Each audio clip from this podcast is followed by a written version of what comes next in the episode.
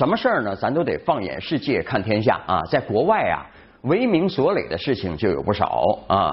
比方说，饭馆里这个一一节小钢丝掉进菜里啊，吃出毛病来了。结果呢，这个有一个大厨，就法国名厨丹尼尔布鲁啊，吃货们恐怕熟悉这位啊，他付出了昂贵的代价啊。怎么回事呢？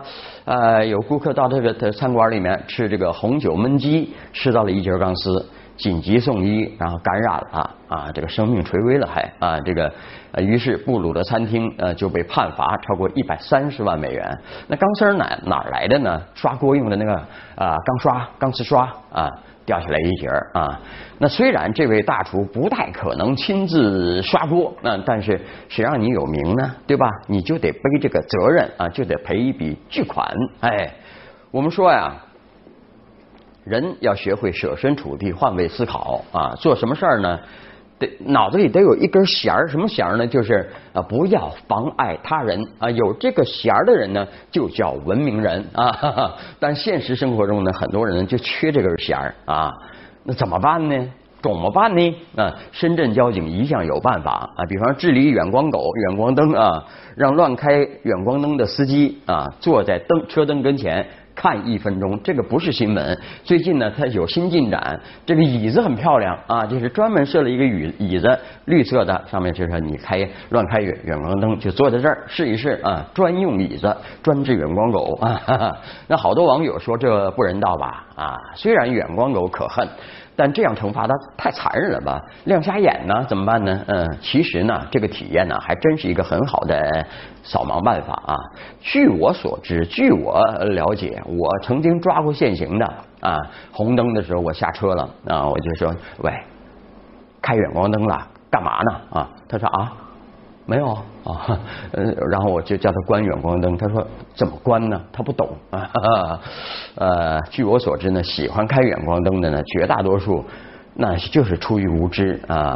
再加上开车技术呢比较麻比较差啊，本能的希望眼前后看呢看到更多的东西，于于是把别人的屁股照得雪白啊呃，所以呢就特别偏爱远光灯嘛啊，就没想到这样做会亮瞎别人的眼睛，也给自己造成危险啊，往那一坐，呃，交警叔叔教你了吧啊，我懂了啊，以后呢他就不会再犯了，我相信啊。好，再来看网络爆料啊，说是这个云南永胜县为了加快全县脱贫攻坚进程，发文要求干部职工捐扶呃捐捐这个扶贫款，每名职工最低捐款一千啊，然后到五千，五千可能就是单位的一把手了。好嘛，一个月工资没了，哈哈。呃，这个这两天呢，这个。呃，县委宣传部回应说了啊，回应什么呢？因为这个消息又上网了嘛，这什么事儿一上网，必然成为大事儿啊。呃，宣传部回应说了，目前县里呢已经召开领导干部大会，啊，县长已经致歉，并承诺将退回捐款啊。一被公开就道歉啊，还不知道这事儿是谁主张的呢？是谁主持的呢？是谁出的主意啊？啊，所以说呢，这种事情呢还真不稀奇，好多地方都搞过啊，或者正在搞，或者准备搞啊。有更多的地方呢，倒也没那么刚性的要求，但也会张榜公布谁捐捐了多少，还还有谁没捐啊。比方说，你看，哦，这家伙，哦不，呃，你看领导都交了两千了，老板你怎么才交二十呢？你觉悟在哪儿啊？这个可以形成压力，对吧？啊，这给很多要求进步的员工的压力就可想而知了啊。所以说，强迫或变相强迫，那就不叫捐了啊，叫被抢劫啊。呃，还有一个消息，一毛钱硬币见过吗？啊，恐怕就要退市了啊。有人说了，如果还有存货，请好好对待他们吧啊，说不定多少年以后老值钱了啊。呃，这是好多家媒体都有报道啊。中国人民银行啊发出通知，呃，从这个呃本月一号起，对第四套人民币一毛钱硬币实行只收不付啊。这让不少怀旧的中国民众呢担忧担忧起人民币硬币的啊前途了啊。哎，其实这事儿不能这么看啊。实际上呢，这就是通货膨胀的结果啊。啊，比方说我们我小时候有一分两分两分啊，比方一分我还还可以买两根针呢啊，现在你一毛钱我就我问你单独一毛钱怎么花啊？没法花啊，没有这个价了啊，这就是通货膨胀的结果，分币早就没了吧？一分两分五分还记得吗？毛票呢也快走到头了啊，五毛还行，有用处，可以拿来买狗粮啊。但一毛钱啊，除了拿来凑够五毛，真的没法用啊，没有这一毛两毛三毛的东西了，对不对？啊，有人说不对，哈哈，超市里塑料袋卖两毛，那怎么办呢？啊，没没没两毛钱了，没一毛钱了，好办，涨到五毛就行了嘛。老马特别想当网红哎啊！有人说了，你正经的主持人不当，当什么网红啊？这矛盾呢？其实不矛盾。你看，有企业家他还是网红呢，谁呀？董姐姐，董明珠女士啊，这个格力电器的掌门人，掌门人这几天呢又又刷屏了啊！大家都在关注他，为什么呀？开股东大会发表了，那有人说啊，董姐姐是因为大家不鼓掌，那其实她没那么浅薄啊。嗯，那怎么回事呢？有人看过那视频了，说好凶啊啊！说格力没有亏待你们股东啊啊！如果不是我，呃，没不是我董姐姐不给你们这这中小投资者分红又如何？不分红又如何呀？啊，我们来看，董明珠发表说明平衡股东话语权很重要。要知道，为了收购这个银龙股权呢，格力电器煞费苦心，前后筹划了半年呢。但是许多中小投资者很纳闷，格力不缺钱呢，为什么还要募集那么多资金呢？他们有疑虑，所以都投了反对票啊呃，所以说呢，董明珠大姐大，还有这个高层管理层。大股东们，他们考虑的比较远啊，更多是如何做成百年老店啊。但是小股东呢，更关注格力当下的股价啊。那如何平衡好这两种利益关系呢？才是这次董女士略显焦虑并进而发表的根本原因啊。呃，尽管搞了二三十年的现代企业制度建设，但是中国的上市公司并没有完全学会，或者说压根儿不想学会啊，在股东大会上公开博弈啊，学会。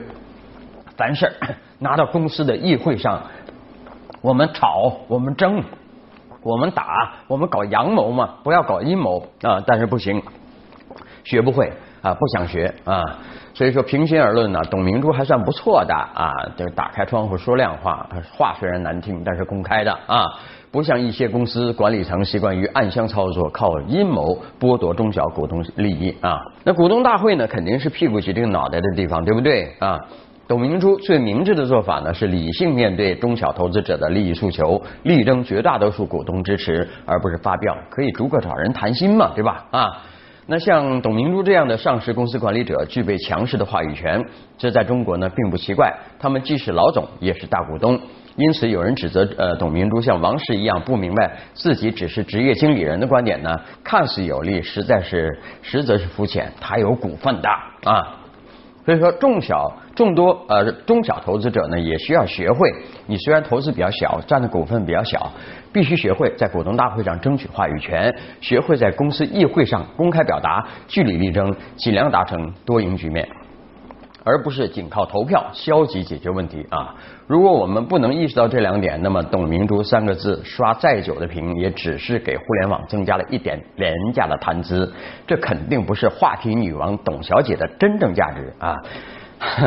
总结起来呢，学会公开表达自己的意见，这是绝大多数对绝大多数中国人来说呢难，呃，可以说是很难，巨难啊！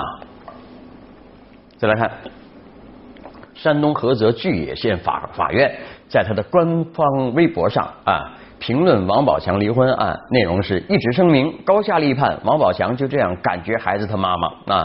配图除了有这个王宝强一家四口照片以外呢，还对马蓉的个人信息做了介绍，并简单梳理了两人离婚案的相关内容啊。这个微博引发网友热议，哎呀，这个呃法院呃公开称这个马蓉啊，这还了得啊？随后文章被删除啊，这个这个呃那个巨野县法院官微发文还道歉。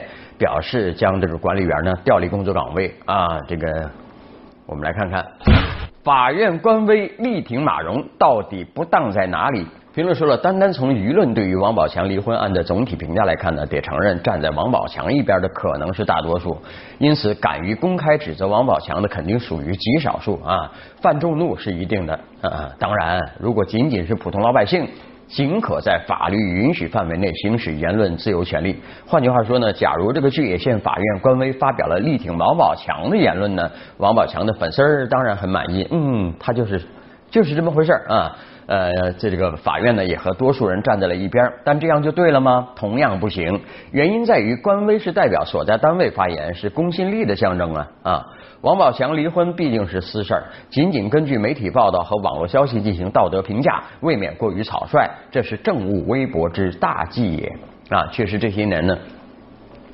这个政务微博呀，时不时的会冒出一些不当言论啊，比如这个福州旅游局官微骂记者赚黑心钱，总会遭到报应；广西玉林市博白县交警官微私信称网友白痴，还有这个湖南岳阳市政府门户网站发呃官方微博用绿茶婊粗俗的回复网友。在这个意义上呢，巨野县法院是犯了其他政务微博都犯过的错啊。呃，也更要看到法官不同于其他公务群体啊。当站在维护司法尊严、司法公正和司法独立性的高度来看呢，这个决定了法官这个特殊职业群体呢，尤其要谨言慎行啊。法官的言论是受到一些明确限制的啊，不偏不倚才行啊啊。事实事实上呢，呃，这个有很多这个文件呢、法律法规呢，对对这方面对法官言行言论都有都有那个什么规范啊。呃，在这呃履行职务当中呢，不过问、不干预、不评论啊，其他法官正在审理的案件呢，等等类似刚性制度是制度来的啊。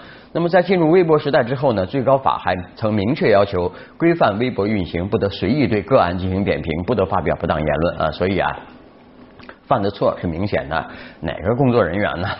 也就是说呢。